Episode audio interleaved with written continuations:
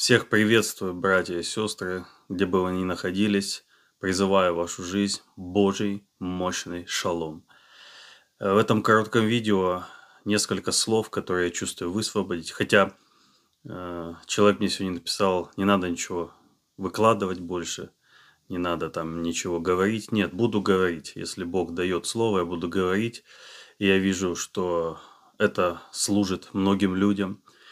Итак, несколько моментов. Э, Первый момент, э, который я хочу сказать, что любое наше действие, людей, которые так или иначе вовлечены в, этот, в это происходящий конфликт, э, находитесь ли вы внутри него, или, конечно, как большинство находится вне его, в других странах, но вы участвуете в диалогах, в переписках, в молитвах, выкладываете какие-то свои реакции, мысли по этому поводу. Так вот, я хочу сказать, что любое наше действие э, в нынешней ситуации либо приближает момент развязки, когда все закончится, либо отдаляет его. Поэтому сейчас действительно очень важно семь раз подумать перед тем, как что-то написать, что-то сказать, как-то отреагировать, потому что наши действия непосредственно оказывают влияние на происходящие события сегодня на Украине. Затянется ли это или закончится как можно быстрее? Это первое. Второе. Я вижу, что Галгал, который Бог показывал еще в том видении, которым я делился до э, войны, до начала этих активных боевых действий, Галгал, он усиливается, то есть вот этот вихрь, этот торнадо. И что делает Галгал? Он разносит, эта центробежная сила разносит на разные орбиты. И сейчас вижу, идет определенный перелом. Большинство людей, они все-таки склоняются в сторону милосердия, в сторону прощения, в сторону шалома Божьего. Даже люди, находящиеся в Украине, я получаю, я очень удивлен и очень рад тому, что именно с Украины, именно люди, которые находятся в очаге этого конфликта, они пишут отзывы. И это уже не какие-то отзывы проклятий, боли, обид. Это отзывы людей, которые ходят в Божьем присутствии, даже посреди войны. И это, это действительно не просто шанс, это причина, почему Украина, она будет возрождена и поднимется в новой силе, будет ходить в новой, э, большей близости с Богом, чем до этих событий. Но этот Галгал усиливается. И сегодня уже очевидно, что те, кто выбирают сторону ненависти и проклятия, они будут усиливаться в этих чувствах.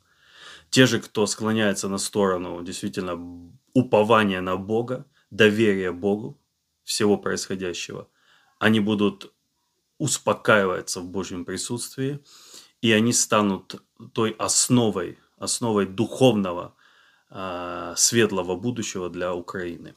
Поэтому всем вам благословения. Сейчас очень много решается, определяется. И на самом деле после окончания всех этих событий, они закончатся рано или поздно, все изменится. Многие отношения изменятся.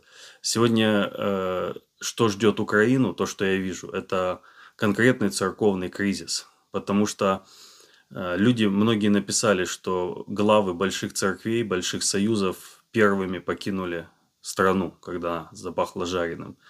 Естественно, люди пишут это с обидой определенной на, на своих пастырей, и, скорее всего, они не вернутся потом в эти церкви, пастора которых э, ну, бросили их. Я имею в виду вот эти большие мега-церкви, где там епископа, которые уехали. И это время, когда, это последнее, что я хочу сказать, разумные начнут сиять. Они уже начинают сиять. Это то, о чем Бог сегодня вел нас в молитве, в Хаиль, когда мы молились за эту ситуацию, что, э, как в книге Даниила, 12 глава, написано, что во времена тяжелейшие и страшные, каких не было на земле, разумные будут сиять, как светило на тверди, и обратившие многих к правде. Вот, вот сейчас ценность этих людей. Люди сегодня будут подниматься, может, неизвестные, известные, неважно, но они будут нести слово от Бога, которое будет обращать людей к правде. И они будут сиять как светило и как звезды навсегда. Поэтому сейчас время, и это то, о чем я в конце хочу призвать вас молиться, чтобы восстали разумные, как внутри самой Украины, так и за ее пределами. Люди, которые будут говорить сейчас вот в этом хаосе, в, среди этой боли и обид, слово, которое будет обращать народы к правде, то есть к тому, кто есть правда. И это слово будет, Бог даст этому слову силу, силу, способную менять ненависть на любовь и прощение, силу, способную исцелять любые раны сердца, души, тела. Эти люди должны восстать. Это время для нового поколения служителей. Даже если служители, может быть, будут и э, из старого вот этого эшелона, но они... Вот сегодня я слушал одного брата, служителя, э, из Киева, и я так удивлен был той здравости, которую он говорил уже сейчас, когда этот конфликт, когда, когда идет война. Он остался, а, сохранил свое сердце в уповании на Бога, и он служит этим людям. Это разумные люди. Разумные будут сиять. Поэтому, э, как бы там ни было дальше, всем вам большой шалом, всем э, братьям, сестрам на Украине э, защиты Божьей, упования на Бога. Помните, что волос не упадет с вашей головы без воли Отца. Просто Доверьтесь ему, себя, своих детей, насколько это возможно. Вы выйдете из этого всего сильными, закаленными и, самое главное, близкими с Богом, как, э, э, как никогда не было раньше у вас. А остальным же мудрости, как еще раз я говорил, в том, что вы говорите, пишете, реагируете, делаете.